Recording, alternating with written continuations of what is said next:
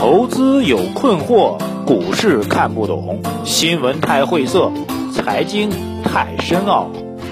每天拿出五分钟，马洪曼博士为您闲话家常，答疑解惑。欢迎收听《财经老马日日评》。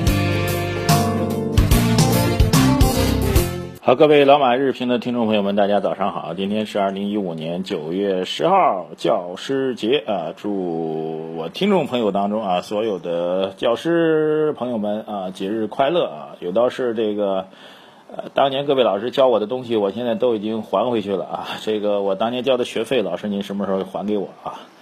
呃，想当年我们经常会开玩笑嘛，说我们人生当中啊，知识阅历最广的时候，其实是在高中二年级、三年级的时候啊，上知天文，下晓地理啊，中间还通数理化、生物、英语、语文啊，造造句什么什么，反正通通都懂哈。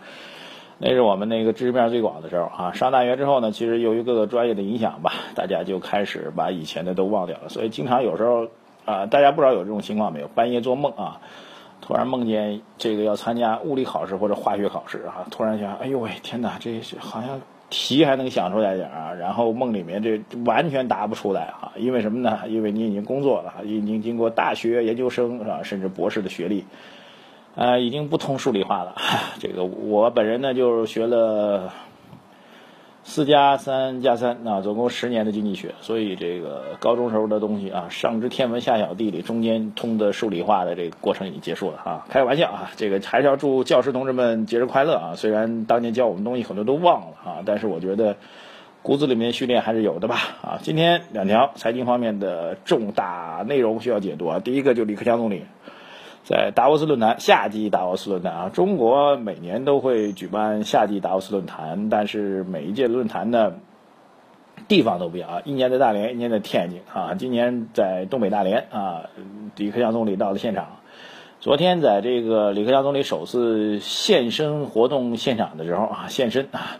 这个接受了很多媒体界大佬的提问啊，在这次提问过程当中呢，总理呢也特别系统的阐述了对中国经济的认识和看法。我觉得这篇文章大家应该去仔细读一下啊。这个作为呃做投资的人、观察经济的人，必须要仔细读。我觉得几位有几点可以来给大家分享啊。第一点，就李克强总理说了啊，中国经济形势叫什么？形有波动啊，势有向好。什么意思呢？把形势俩字给拆开了啊。形势上，就表面上形上啊，sorry。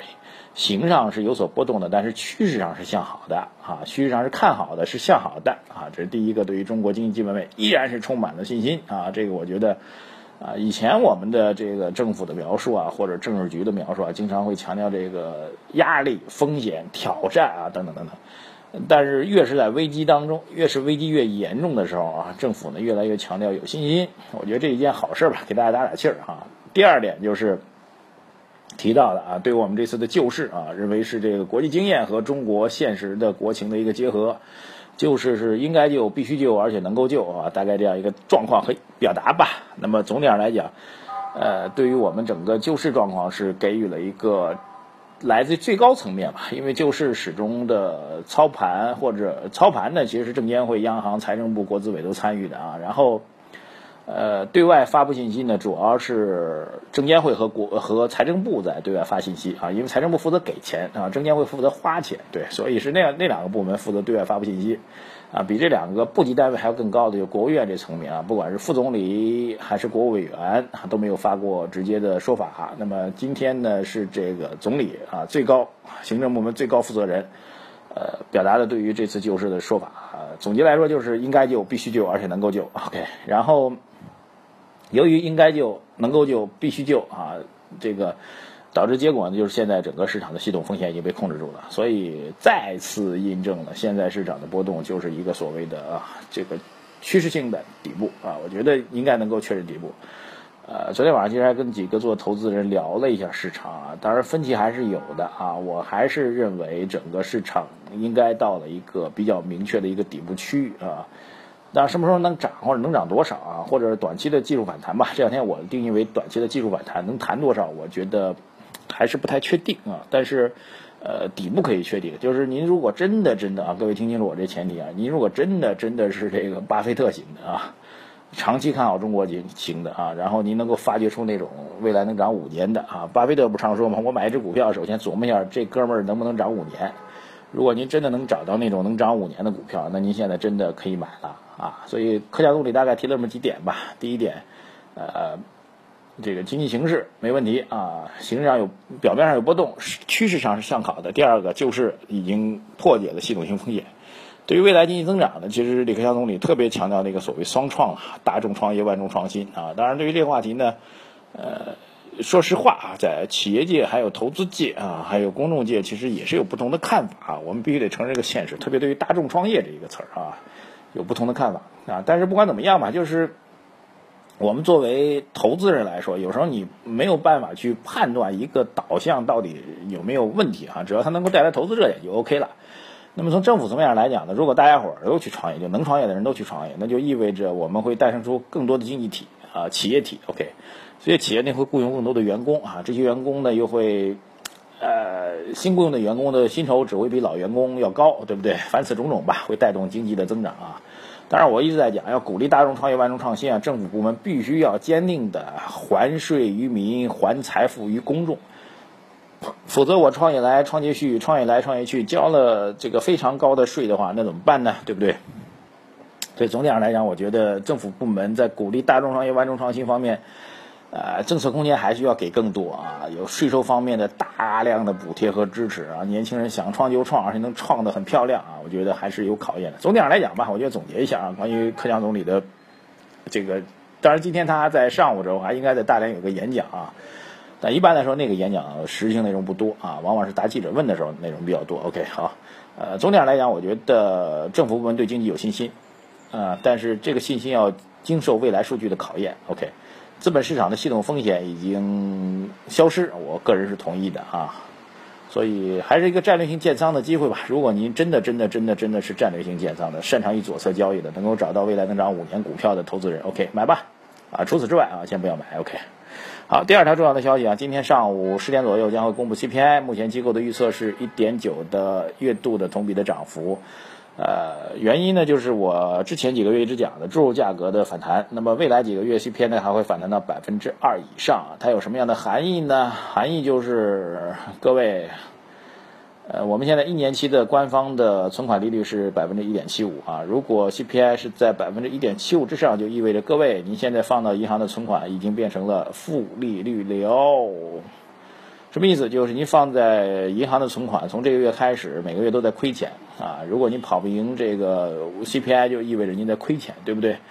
呃，它会有一个比较重要的结果，就会倒逼人们去。当利率为负的时候，就实际上就意味着您把钱放在银行是不划算的啊，就倒逼人们去第一去消费啊。如果您觉得有合适的购买品，现在就去换成实物吧。我一直在说嘛，没有合适的投资品种，您就吃点好的，喝点好的，玩点好的，开开心心的过完您的余生，不也挺幸福吗？啊，这开玩笑啊，就是当然扩大消费是一个正经八百的建议啊，就是当利息为负利率的时候，可以去扩大消费啊，这是第一个。第二个就是会倒逼人们去寻找更多的投资机会，更寻找着更多的呃投资的这个开支，因为放银行不合适嘛，那你就选别的辙，所以就意味着有可能会对居民的存款挤出来一部分啊，他们会选择包括股市在内的投资渠道。啊，这对于整个股市的场外资金来说，会是一个偏利好的消息啊。当然呢，有一个比较重要的考验，就是当 CPI 反弹到一个相对的高位啊，实际上说一点八、一点九啊，甚至未来百分之二都不算高啊。呃，但是这样的一个反弹趋势，会不会使得央行的降存、降利率、降存准？当然，我个人觉得降利率的概率不大啊，降存准的概率还是有的。会不会受影响呢？我们去观察啊，我觉得。不知道啊，这个事情我觉得不知道，因为现在是一个，包括央行都在重新调整自己的策略嘛。呃，我以我说过，这个利率如果再降的话，对中国人民币贬值会产生比较大的促进作用啊。这个我们既然说了嘛，人民币没有贬值空间，所以没有必要自己抽自己了，所以降息的概率在减少。但是降存准，我觉得十分有必要啊。只是央行会不会觉得物价反弹了，那会不会就不降存准了呢？呃，对央行的考验吧。所以把今天总体总结一下啊，经济基本面政府是觉得看好的啊，各位注意我这个措辞啊。然后股市应该短期会确定一个底部，未来寻找机会。然后 CPI 高企，利率进入到一个负利率时代，会倒逼投资的资金去寻找出路，所以对资金面、对股市的资金面会带来一定的利好，好吧？祝各位投资顺利啊！一定要关注我的微信公号啊，财经马红漫。一匹马的马，红色的红，三点水的慢。您的所有的留言我们都会看到啊！打开微信，在这个公右通讯录右上角添一个点一个加号，然后在搜索栏里面搜索“财经马红漫”或者打我的英文 C 杰 M A H O N G M A N，就可以跟我互动了。感谢各位，下午再见。